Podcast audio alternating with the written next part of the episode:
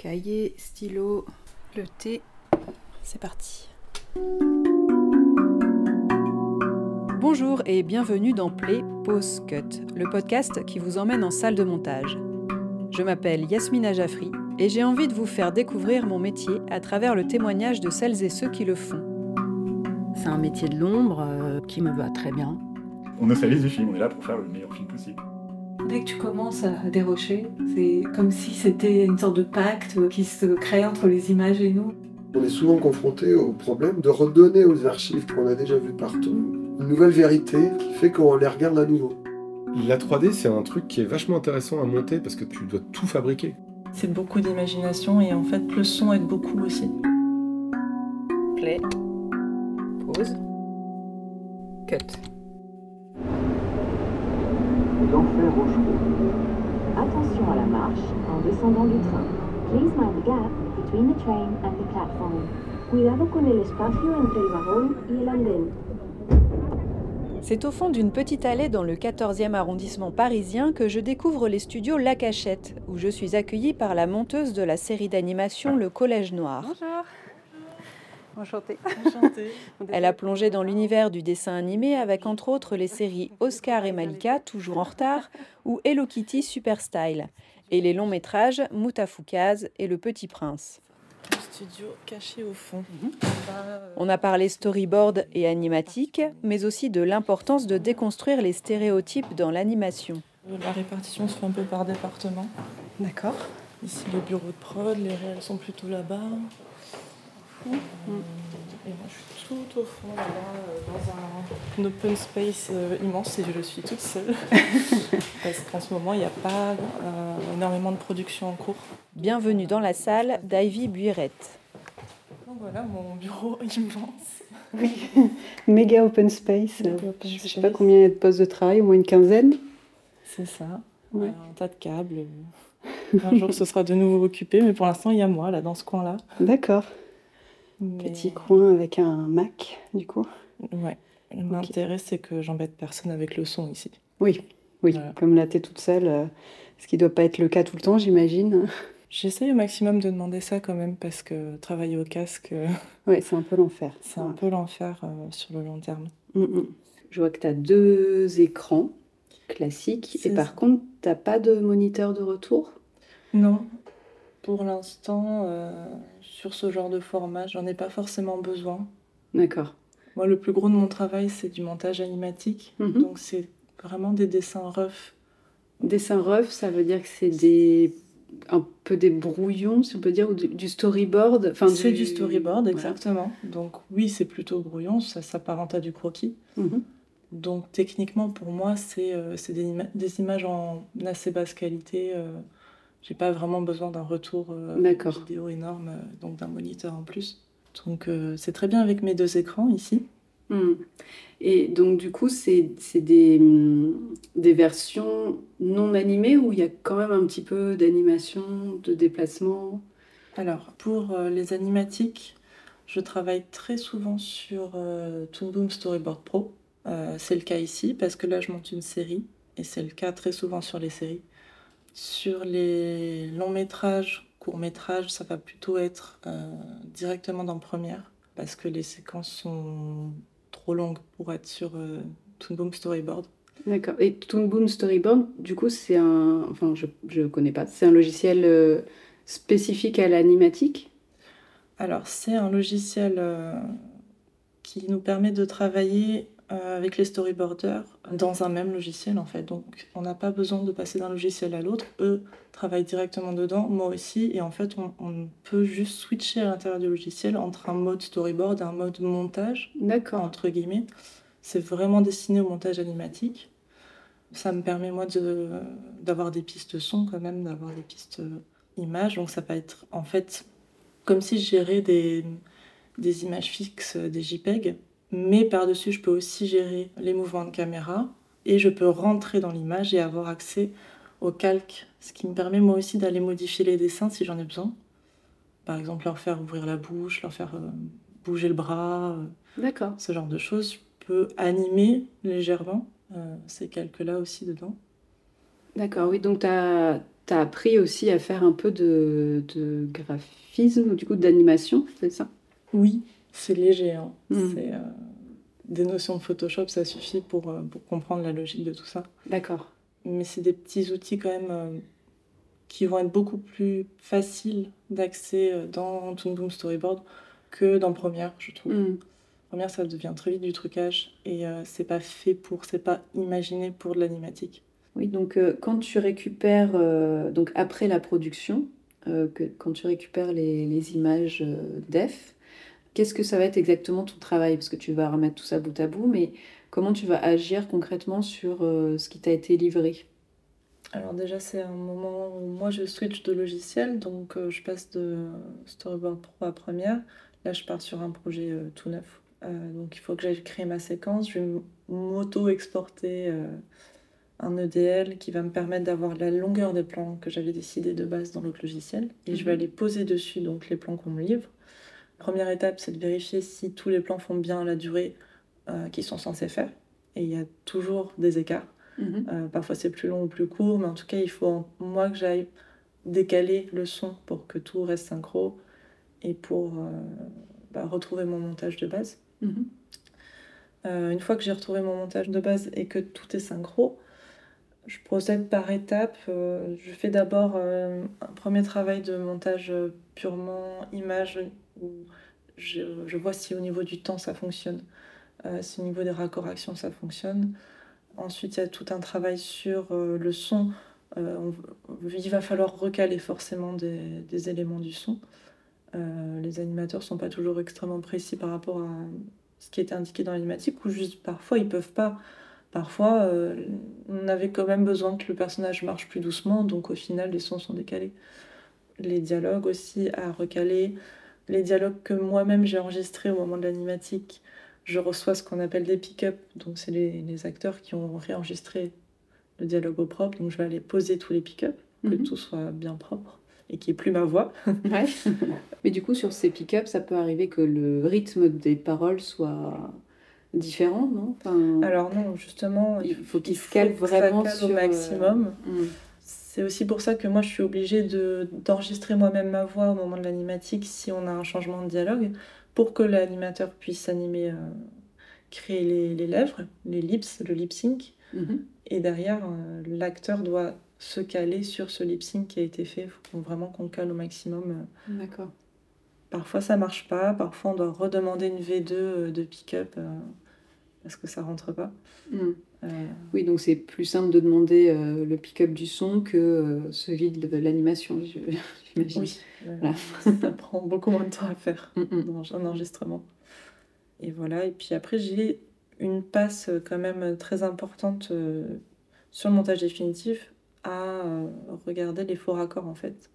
Aller voir s'il n'y a pas de faux raccords au niveau des expressions des personnages, au niveau du décor, des, des props, parce que par exemple dans une équipe euh, d'animateurs, s'ils sont 15, ils, ont, ils se sont tous répartis certains plans, et ils n'ont pas forcément les plans qui s'enchaînent.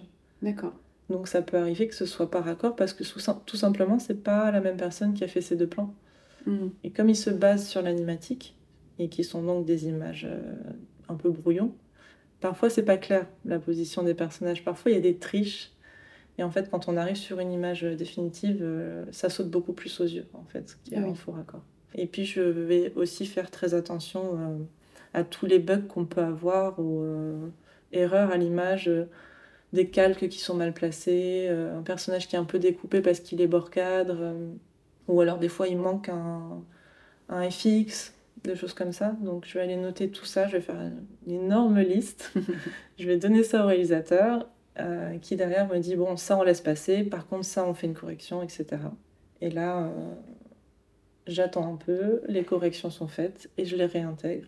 Et on arrive petit à petit comme ça en plusieurs versions à un montage définitif avec euh, toutes les images comme il faut et tous les bons raccords. D'accord. Oui, donc c'est assez minutieux, laborieux, je dirais même. De, de- oui, ça doit te demander vraiment un... ouais, énormément de minutie en fait. Euh, J'imagine toutes ces étapes-là, quoi. Ça doit être assez euh, intense. là, là, tu m'as dit que tu travaillais sur une série, c'est ça? Oui, alors là je travaille sur une série qui s'appelle Le Collège Noir, qui est une série adaptée d'une BD, réalisée par Ulysse Malassane, qui est également l'auteur de la BD. C'est une série de 6 épisodes de 15 minutes, destinée à un public plutôt euh, ado-adulte. Le thème, ça serait plutôt horreur, mais aussi comédie. Ça allie très bien les deux. Mm. C'est une série qu'on appelle feuilletonnante, c'est-à-dire qu'on on doit regarder les épisodes dans l'ordre pour comprendre l'histoire. Oui. Contrairement à beaucoup de séries pour les enfants qui ne le sont pas, et on peut vraiment regarder les épisodes indépendamment les uns des autres. Donc en termes de storytelling, moi pour mon travail, c'est super intéressant. Mm. Euh, J'apprécie vraiment travailler sur ce genre de série. C'est euh, l'histoire de, euh, ils sont combien? Cinq ados dans un collège euh, en été qui sont en internat et en fait euh, il leur arrive des aventures fantastiques qui font peur. et je vais pas trop en raconter parce que Oui. je sais Pas spoiler. exactement quand ça sort et je veux pas spoiler. D'accord. Et donc, tu as, combien de temps pour monter cette série?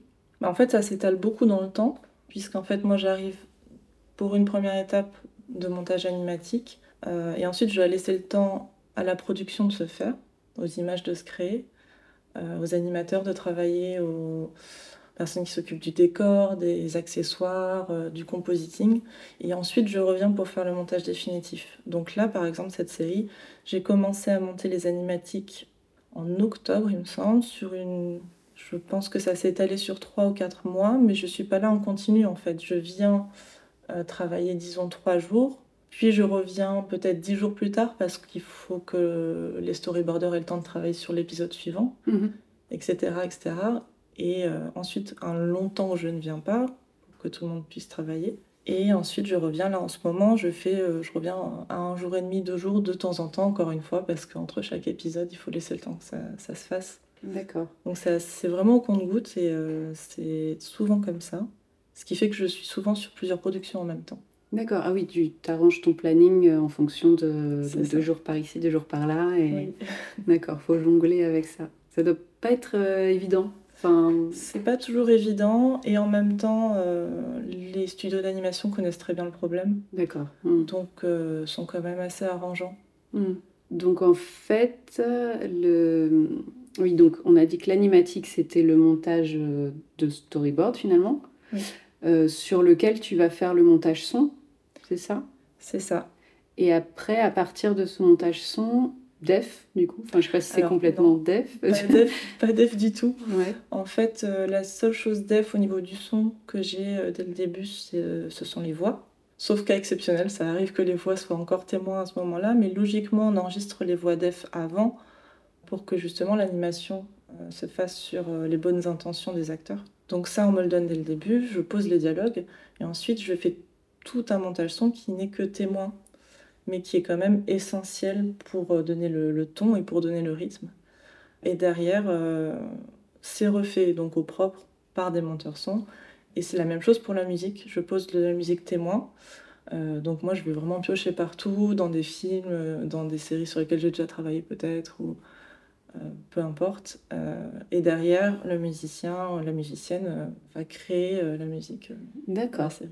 Mais du coup, j'imagine que même après euh, production des images def, le montage bouge encore. Enfin, peut encore bouger en fonction du montage son, j'imagine, ou de. Alors oui, ça peut encore bouger. C'est rarement en fonction du son, puisque le son, c'est quand même la dernière étape et ça vient après le montage def, donc après moi. Mm. Mais euh, oui, le montage def peut encore bouger. On peut encore supprimer des plans, en inverser, on peut en ralentir, on peut fixer des images pour que ça dure plus longtemps, ajouter des mouvements de caméra.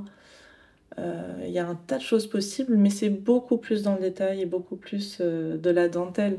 Je vais aller couper euh, peut-être trois images à la fin d'un plan et quatre au plan suivant pour que le raccord action soit plus fluide.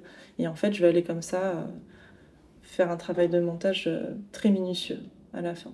Et du coup, avec le, comment tu travailles avec le réalisateur? Est-ce qu'il est là avec toi sur ces étapes-là, euh, sur le montage de, euh, de l'animatique, sur euh, co- comment vous travaillez ensemble? Alors ça va dépendre des réalisateurs, ça va dépendre de leur façon de travailler à eux. Moi je m'adapte. La plupart du temps, j'ai du temps pour moi pour commencer euh, et pour proposer une première version de montage. Et ensuite, on regarde ensemble et on, voit ce qu'on veut changer, on, on discute. Moi, j'écoute cette partie-là me gêne.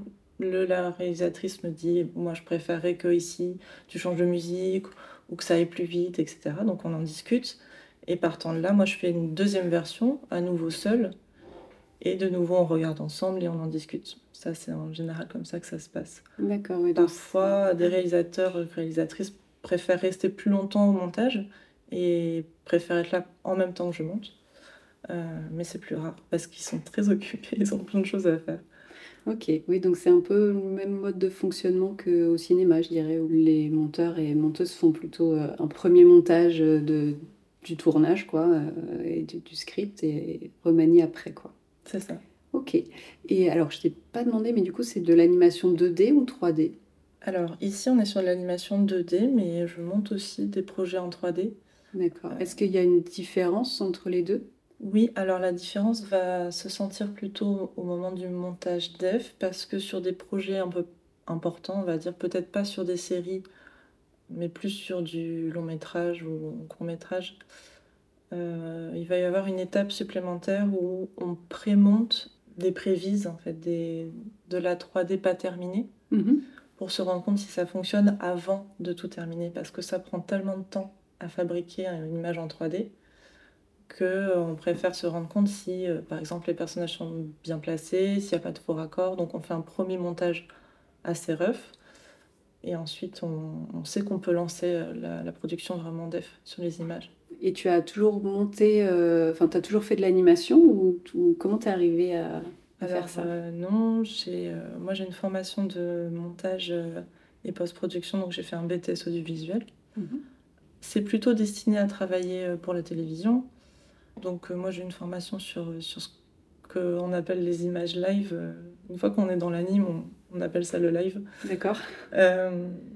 Et euh, j'ai travaillé en laboratoire d'abord euh, pour la télé. Euh, ensuite, j'ai commencé à travailler un petit peu pour de la fiction, pour le cinéma en assistante. Puis un jour, on m'appelle, on me dit bon, bah, on cherche une assistante sur un long métrage. Par contre, c'est un long métrage d'animation. Et quand on m'a dit ça, je savais même pas qu'il y avait du montage en animation. Mhm. Et euh, j'ai dit, ah bon, mais, mais est-ce que, c'est, est-ce que je sais le faire ou est-ce que c'est vraiment mon métier? Je sais pas, mais j'y suis allée. J'ai été passer l'entretien. Euh, j'ai été prise. Et en fait, euh, partant de là, euh, j'ai voulu faire ça Donc tu as vraiment découvert sur le tas en fait, c'est ça? Complètement. Et en fait, je pense que ça doit sûrement être le cas de tous les monteurs d'anime parce qu'il n'y a pas de formation pour devenir monteur en animation. C'est vraiment toujours sur, avec l'expérience qu'on devient monteur spécialisé en animation. Oui, parce que c'est vrai que, enfin, bêtement, en fait, on se dit, bah, en fait, l'animation, c'est les animateurs font leur truc et puis il n'y a pas de. Enfin, un monteur euh, fait juste le bout à bout finalement. Ouais. C'est un peu plus complexe que ça, quoi. En fait, oui, il faut Mm. quelqu'un qui va venir transformer les dessins du storyboard en vidéo une première fois. Et en fait, c'est vraiment ça le rôle important du monteur en animation, c'est euh, transformer un dessin fixe en une vidéo, lui donner vie, donner du rythme. Et c'est quand même euh, un poste très important parce que c'est euh, une fois que nous, on a décidé que tel plan fait euh, tant de secondes et tant d'images, derrière, toute la production va suivre à l'image près ce qu'on a demandé. Mhm. Tous les animateurs vont se baser à l'image près de où est-ce qu'on a posé le dialogue. Euh, les bouches vont être animées selon ça. Les SFX vont aussi servir à ce que les animateurs euh, aient un certain rythme, donnent une intention dans l'acting de leur personnage. Donc en fait, on pose une base très importante qui derrière va euh, aiguiller un peu tout le monde. Mais du coup, ça demande. euh, Enfin, j'imagine que ça demande quand même une, grande capacité de projection, de faire tout ça à partir d'images euh, fixes ou quasiment fixes et de réussir à être raccord peut-être aussi avec ce qu'imagine le réalisateur. Ça doit pas être évident parce que j'imagine qu'il y a ouais, vraiment un, gros truc d'imagination et de projection euh, à choper pour euh, réussir à faire ça. Exactement, ouais. C'est un peu. euh, je sais que je me souviens au tout début, quand j'étais assistante, j'avais un peu peur de ne pas avoir l'œil là-dessus. Mais en fait, ça vient très vite. Mais c'est complètement ça, en fait. Le temps qu'on va laisser durer chaque plan, en fait, dans notre tête, on sait comment ça va être animé derrière. Donc, oui, il faut quand même avoir un peu l'habitude, mais c'est beaucoup d'imagination et en fait, euh, c'est en ça que le son aide beaucoup aussi. Hmm. Et euh, quand tu as euh, le storyboard, est-ce que tu as, euh, pour, pour t'aider justement dans ce truc d'imagination, est-ce que vous avez, je sais pas, des planches contact avec les décors un peu plus poussés, avec les personnages qui un peu def en, en image fixe? Est-ce que vous avez ce genre de choses-là pour pouvoir vous projeter dans ce que ce sera de manière plus aboutie? Oui, en fait, les recherches qui ont été faites sur la série, donc on a les personnages, on a leur turn, donc on les a de chaque face, de dos, etc. Euh, on a un peu tout l'univers graphique qui a déjà été euh, développé. Euh, les scénarios aident beaucoup. Et très souvent, en tout cas sur les séries, on a un pilote qui est fait ou un trailer. Donc ça donne quand même déjà une idée de ce que ça va être image définitive. Ok. Et donc tu as fait un BTS, tu as commencé en fiction, puis tu es arrivée en animation, euh, en assistante. Oui. Et, euh, et comment tu as fait la bascule pour passer euh, monteuse? Bah, J'ai fait la bascule parce que j'ai répondu à une offre d'emploi, tout simplement. et, et, on m'a fait confiance. C'était chez Ankama sur la série Wakfu. Mm-hmm. Où je suis arrivée pour la première fois pour faire du, du montage définitif. Euh, en tant que chef monteuse. Et au début, j'étais euh, accompagnée par euh, la monteuse qui s'occupait de la série, mais qui partait en congé, que je venais remplacer en fait. D'accord. Ça se passe en Roubaix. Oui, parce que du coup, en Camas, c'est un gros studio d'animation qui est basé à Tourcoing, même si je... À Roubaix. À Roubaix Ouais. Roubaix. Bon, il me semblait que c'était limite Tourcoing-Roubaix. limite. En tout cas, voilà, dans, dans, le nord. qui fait pas mal de choses, hein, parce que Wakfu fait principalement euh, des jeux vidéo à la base, en ouais. Mmh. Euh, Dofus. Qui ah oui, voilà, Dofus. Mmh. Qui a cartonné, et en fait, euh, Wakfu se passe dans le même univers que Dofus. Et ça fonctionne bien aussi. Là, je pense qu'ils en sont à la saison 4. Ils ont fait un film aussi. Mmh. Et aussi d'autres séries qui sont pas forcément dans l'univers. C'est chez Ankama aussi que tu as fait ton premier long métrage, c'est ça? Oui, ouais, j'ai travaillé sur euh, Mutafukaz. D'accord. C'était euh, particulier parce qu'en fait, euh, le film a été débuté, produit au Japon par le studio 4C. Et en fait, on, Ankama a reçu une, version du film presque définitive, mais il fallait quand même qu'on retravaille le montage définitif sur place avec le réalisateur. Run.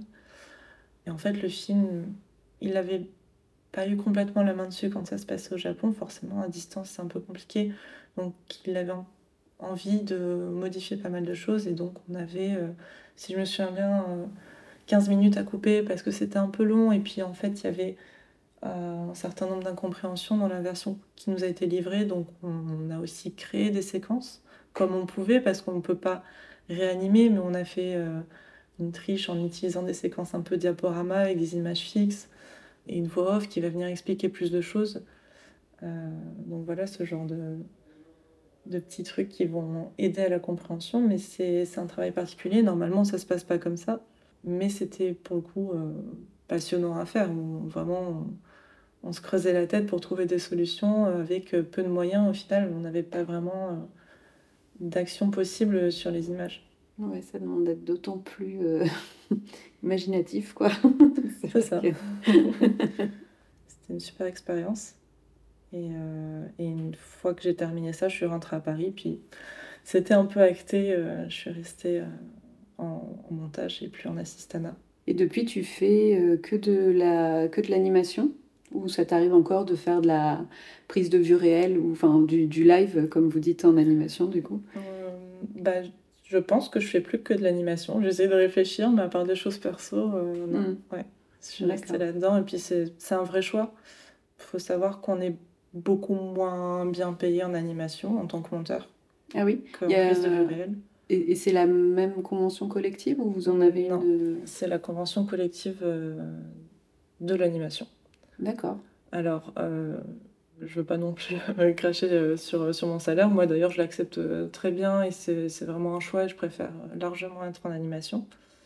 Et d'ailleurs, mon salaire euh, dans la convention collective fait partie des salaires les plus élevés. D'accord. Euh, mais ça n'a rien à voir, c'est presque divisé par deux. Ah ouais? Ouais. Mais à quoi c'est dû? Parce que vous faites quand Alors, même, c'est euh, dû au fait quand, quand on est engagé sur euh, une production d'animation, on est engagé sur des beaucoup plus longues périodes, puisqu'un projet d'animation prend euh, un an et demi, deux ans à se faire. mhm. Ça nous assure plus de travail à l'avance. Ah oui, d'accord. Ok. Mm. Oui, donc ils, ils partent du postulat que comme vous travaillez au moins... Donc tu disais au moins un an, c'est ça? Bah, la production va s'étaler sur, euh, je dirais, un an et demi, deux ans. Mhm. Moi, je vais venir, euh, je vais intervenir euh, peut-être pas constamment sur la production, mais au moins, on va dire, un mi-temps d'un an, un an et demi. Ce qui est quand même Ouais. Assez rare euh, quand on est euh, monteur euh, en prise de vue réelle. Oui. On est plus sur des contrats euh, plus courts. Mm. Oui, d'accord. Donc tu as un, un confort euh, du, dû à la durée qui fait que vous avez un peu moins. Bon, C'est ça. Et puis aussi, Mm. faut imaginer que euh, il y a beaucoup plus de monde à payer euh, en animation. Oui. Mm. Oui, c'est des budgets beaucoup plus grands. Puis j'imagine, enfin, je sais pas, sur, sur une série comme ça, tu sais combien d'animateurs il y a ou de. Euh, euh, Enfin, d'ailleurs, je sais pas si c'est que des animateurs, enfin, de, de postes euh, délégués pour l'animation. Question. L'animation, je pense qu'ils étaient une quinzaine. Hum, je veux pas dire de bêtises. Sur cette série, c'est une plutôt petite équipe. Mais euh, oui, pour une série, ça peut être facilement une centaine de personnes. Ah oui. Mm. Oui, effectivement, c'est des budgets euh, assez énormes, quoi. Mm. Avec cette expérience que tu as, est-ce que tu peux euh, prétendre ou négocier de temps en temps avec les productions pour être un- payé au-dessus de la, un peu au-dessus de la convention collective? Euh, oui, complètement. hein. Les, les salaires sont négociés à chaque fois. Ils dépendent de, bah, de l'expérience qu'on a. Euh, un monteur ou une monteuse débutante ne seront pas payés au même tarif que quelqu'un qui a 10 ans d'expérience, c'est sûr. Il y a aussi très certainement euh, des différences entre les hommes et les femmes, hein, comme partout. Mm. Malheureusement. ça, je sais, ça m'est déjà arrivé d'apprendre que euh, des monteurs étaient mieux payés que moi euh, pour la même chose. C'est partout pareil, malheureusement, euh, il n'y est pas encore. hein. Non, mais bon, c'est euh, bien sûr, ça se négocie selon l'expérience. euh. Mm. Mais il n'y a pas une, une grille euh, fixe qui te dit euh, à 5 ans t'es à temps, à 10 ans t'es à temps. euh. Non, il n'y a pas de grille fixe par rapport à ça. Et d'ailleurs, oui, la seule grille qu'on a qui est la convention collective, on est plutôt payé soit pile poil, soit un peu en dessous, hein. Euh, Mm. C'est pas, c'est pas forcément suivi. Ouais, nous, c'est. Bah, dans l'intermittence télé, c'est pareil, on est souvent à la convention. Oui. Il faut batailler pour avoir un peu plus ou pour avoir un ticket restaurant, pour avoir. Ouais. Voilà, des choses euh, qui devraient aller de soi. Je crois que tu m'as dit que tu faisais de l'enseignement aussi maintenant? Alors oui, ça m'arrive, c'est pas tous les ans, mais là il se trouve que euh, je viens de terminer une année avec euh, les élèves de l'ISA. Je suis restée trois mois avec eux pour les accompagner sur leur projet de fin d'année, leur film de fin d'études, pour faire de mon mieux pour leur donner des, des notions de montage. Euh, donc euh, c'est une école d'animation et c'est euh, c'est un peu drôle parce que moi-même j'ai jamais fait d'école d'animation au final. Mais c'est super parce que de plus en plus d'écoles d'animation euh, intègrent le montage dans leur cursus, ce qui était beaucoup moins le cas avant. Et c'est bien parce que euh, le montage en animation a tendance à être un peu un métier fantôme. Même certaines personnes en animation ne savent pas qu'il y a du montage. Donc c'est bien que les, les élèves soient sensibilisés à ça, pas forcément pour devenir monteur, c'est ce que je leur explique.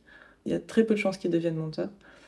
Euh, mais il faut qu'ils apprennent à travailler avec les monteurs D'accord. et à comprendre euh, les tenants, les aboutissants du montage, pourquoi le montage est important, même en animation. Mm. Dans quel cadre tu, tu, tu as à interagir avec les, les animateurs? Est-ce que c'est pas plutôt le, le réalisateur qui, Mm. qui discute avec eux ou est-ce que toi tu leur fais des retours aussi? Comment... Non, moi j'ai pas vraiment de lien avec les animateurs, si ce n'est avec les chefs animateurs, si on doit vraiment parler de une partie spécifique à l'animation. Mais euh, les élèves en animation dans les écoles d'animation ne deviennent pas forcément animateurs. Mm. Ils peuvent euh, accéder à un tas de postes.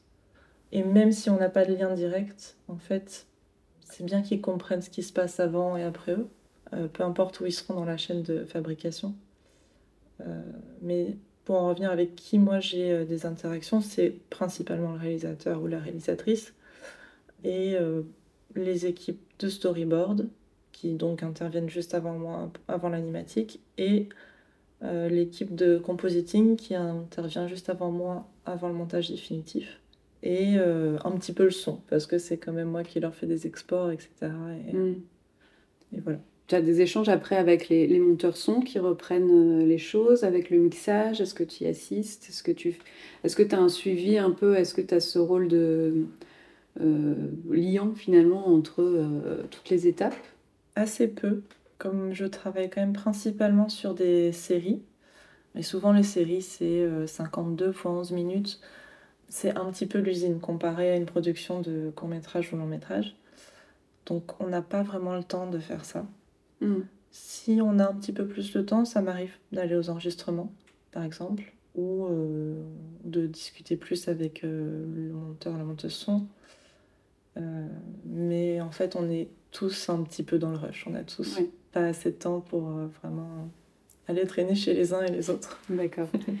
Et, et donc là, tu disais, c'est sur une série de 52 fois 11 minutes. Des épisodes de 11 minutes, tu les montes en combien de temps?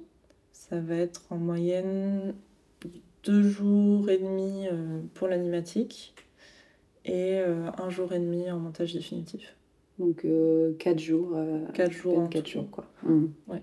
Est-ce que dans le milieu de l'animation, est-ce que euh, c'est plutôt des monteurs, des monteuses, euh, plutôt paritaires Mm. Est-ce qu'il y a des, des profils qui se dessinent euh, C'est étrange, mais je connais pas beaucoup d'autres euh, monteurs et monteuses parce qu'on travaille pas en équipe, Oui. donc on est un peu tous en, en loup solitaire.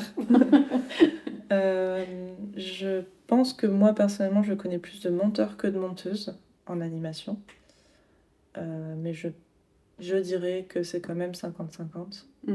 Au final, je pense qu'on n'est pas nombreux en France. C'est vraiment un, métier rare. Ah oui? Mm. Euh, bah parce que oui, sur une équipe, euh, comme je disais tout à l'heure, de peut-être 100 personnes, il n'y a qu'un seul monteur. Mm. Donc, il n'y a pas non plus euh, tant de production que ça en même temps en France. hein. Ouais. Ouais.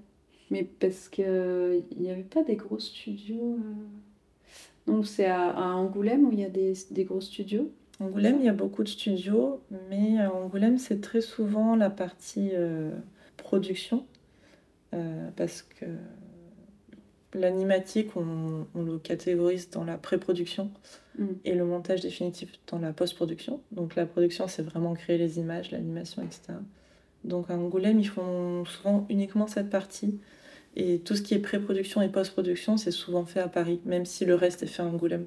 Ça reste euh, très euh, parisiano-centré quoi. Oui, beaucoup. Peut-être ça va évoluer, non? Le, le Covid, ça n'a pas changé. euh, pas, pas... Moi, j'ai l'impression qu'il y a de plus en plus d'antennes qui s'ouvrent euh, ailleurs qu'à Paris Mm. pour les studios d'anime.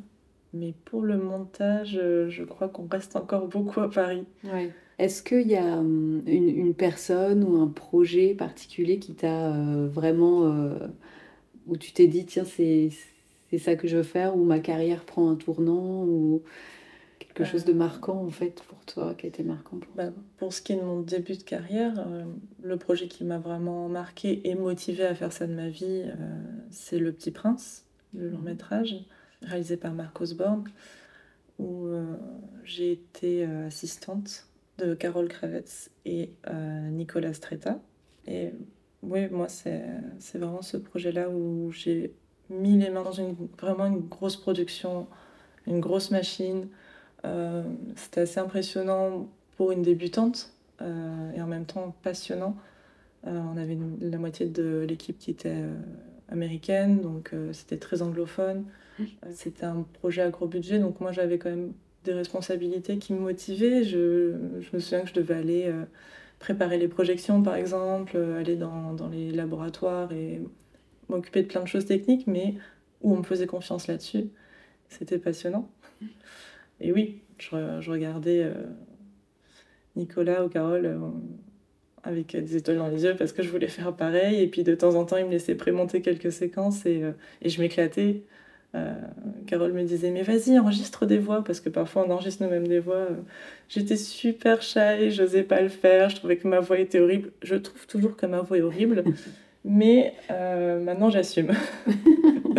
et je fais rire tous les animateurs euh, parce que je suis très mauvaise actrice. mais, mais oui, c'était les premiers essais comme ça et j'ai adoré. Et c'est resté. D'accord. Et depuis, l'animation à fond. Et euh, est-ce que tu avais déjà une, culture de, des films d'animation ou, euh, ou c'est vraiment euh, le fait de faire qui t'a donné envie quoi? Alors ouais, j'avais quand même un bon attrait pour l'animation depuis toujours. J'aime bien raconter que quand j'étais plus petite, je devais avoir, je sais pas, 6 ou 7 ans, j'ai demandé au Père Noël d'avoir euh, Disney Channel à la maison. Et euh, c'était mon vœu numéro un, donc euh, j'avais quand même ce truc avec les dessins animés de base. J'ai par contre pas spécialement d'attrait pour l'animation japonaise, les animés, les, Ouais. les shonen, etc. Euh, mais bon, ça c'est personnel, mais euh, souvent euh, quand je dis que je suis dans l'animation, on parle tout de suite d'animation japonaise, et alors qu'en fait c'est très différent, moi je trouve. Ah oui? C'est pas les mêmes codes. Euh, C'est pas les mêmes codes de- de- d'animation, tu veux dire Ou, de, ou, ou même en, enfin, en montage, Même, je sais pas fait. comment ça. En- je dirais principalement en termes de mise en scène. En fait, l'animation japonaise euh, est, est très codée. Ça va être tout le temps les mêmes euh, ressorts.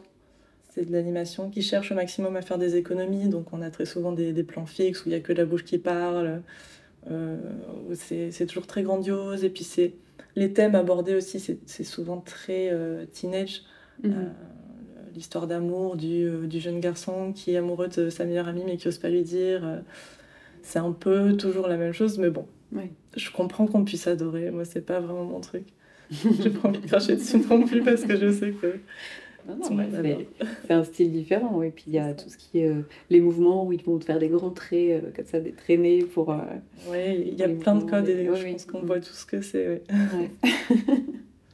Tout à l'heure, tu me parlais de la, on parlait de la musique. Est-ce qu'il y a toujours un compositeur sur les, les projets sur lesquels tu travailles? Et est-ce que ça t'arrive d'avoir les musiques en amont ou tu vas toujours poser des musiques témoins qui seront après euh, soit réadaptées, soit recomposées, soit complètement modifiées? Il y a toujours un compositeur, une compositrice. Parfois, si vraiment euh, on décide d'utiliser une musique qui existe déjà, ben, on va faire en sorte d'acheter les droits. Euh, mais bon, c'est principalement recomposé derrière. Dans certains cas, j'ai déjà les musiques existantes. Euh, c'est quand je suis sur des saisons 2, 3 ou 4 d'une série qui a déjà sa musique. Euh, donc dans ces cas-là, j'utilise euh, la musique qui a déjà été créée en première saison. Et de temps en temps, on va quand même aller en composer une si, par exemple, euh, on a un épisode qui se passe à Noël, mais que dans la saison 1, on n'a pas fait d'épisode Noël, bah, on a quand même besoin d'une musique un peu sur le thème de Noël. Mais on essaye, quand la musique a déjà été faite sur une première saison, d'en faire au minimum, bah, forcément, pour faire des économies. Mais du coup, il y a beaucoup plus de travail euh, de recherche au niveau de la musique en première saison. Mhm. Ça prend plus de temps. Il faut avoir une bonne banque de, de musique euh, bien organisée. Ouais. J'ai tendance maintenant à connaître la mienne un peu par cœur, ce qui est plutôt pratique et ce qui me permet de travailler plus rapidement. Il y en a qui marchent un peu toujours. hein. Tu mets les intentions euh, avec euh, Mm. ce que tu as en stock. Je mets t'as des, des BO de films ou de ce genre Oui. de choses. euh. Mm.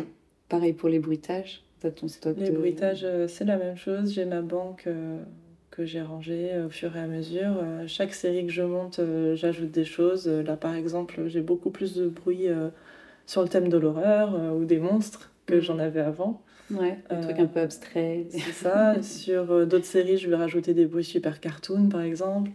Et, euh, et comme ça, voilà, ça s'étoffe de série en série. Mm. Et, mais c'est vraiment un outil qu'il faut avoir sur le bout des doigts. Parce qu'en fait, on passe notre temps à aller chercher de- des bruitages très spécifiques. Je vois que ce personnage est en train de cligner des yeux et j'ai envie de lui mettre un petit son très spécifique. Et ben, je sais lequel je veux. Ok, ouais, donc ça, ça demande. euh, Puis c'est un vrai plus, j'imagine, que tu as avec l'expérience. Mais euh, qu'est-ce qui fait qu'on est un, bon monteur, une bonne, bonne monteuse euh, animation, selon toi?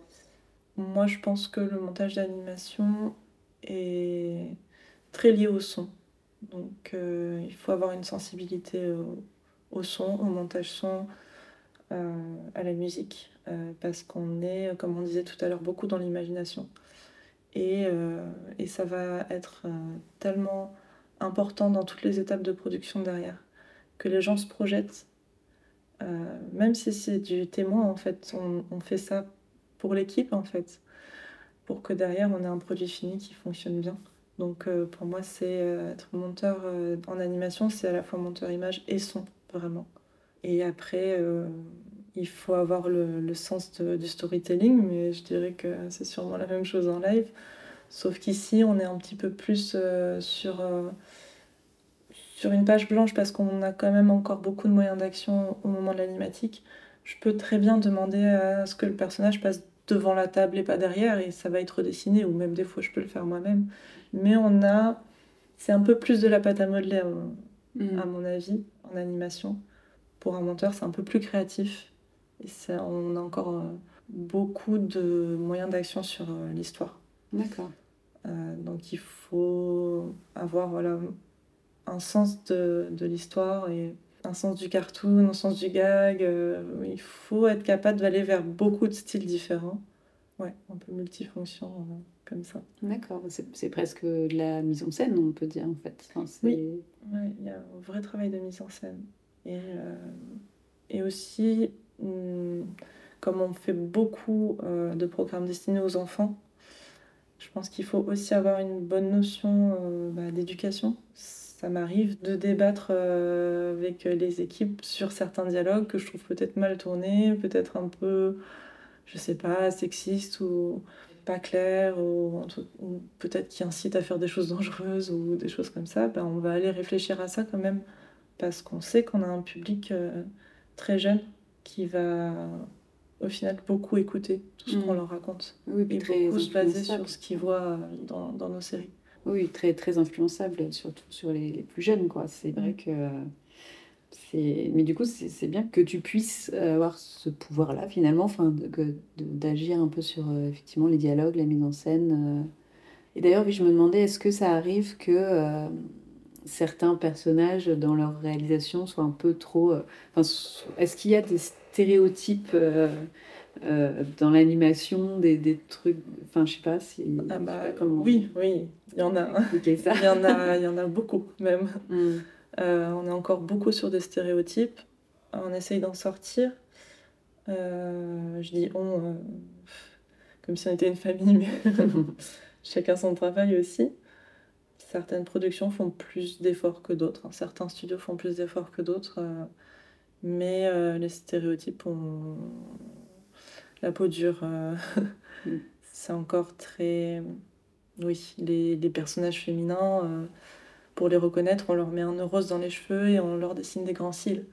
C'est le rose pour les filles, le bleu pour les garçons. euh, Voilà, bien sûr, on a encore beaucoup là-dessus.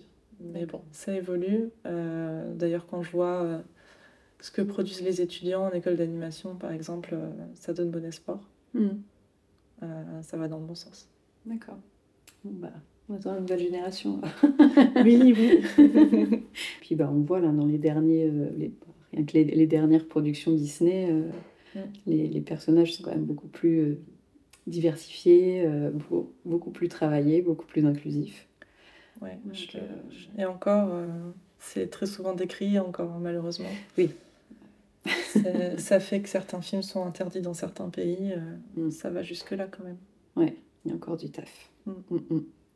Qu'est-ce qu'on peut te souhaiter pour la suite? Écoute, moi, je... j'aime déjà beaucoup tout ce que je fais.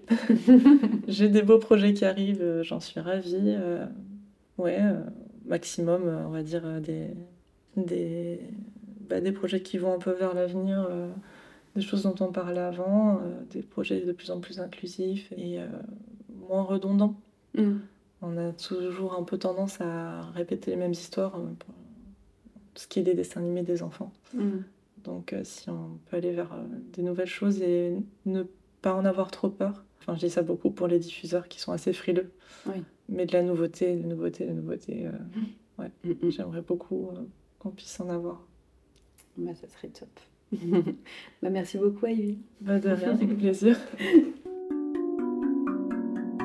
Play Pause Cut, c'est terminé pour aujourd'hui. Je compte sur vous pour liker, partager, commenter et vous abonner.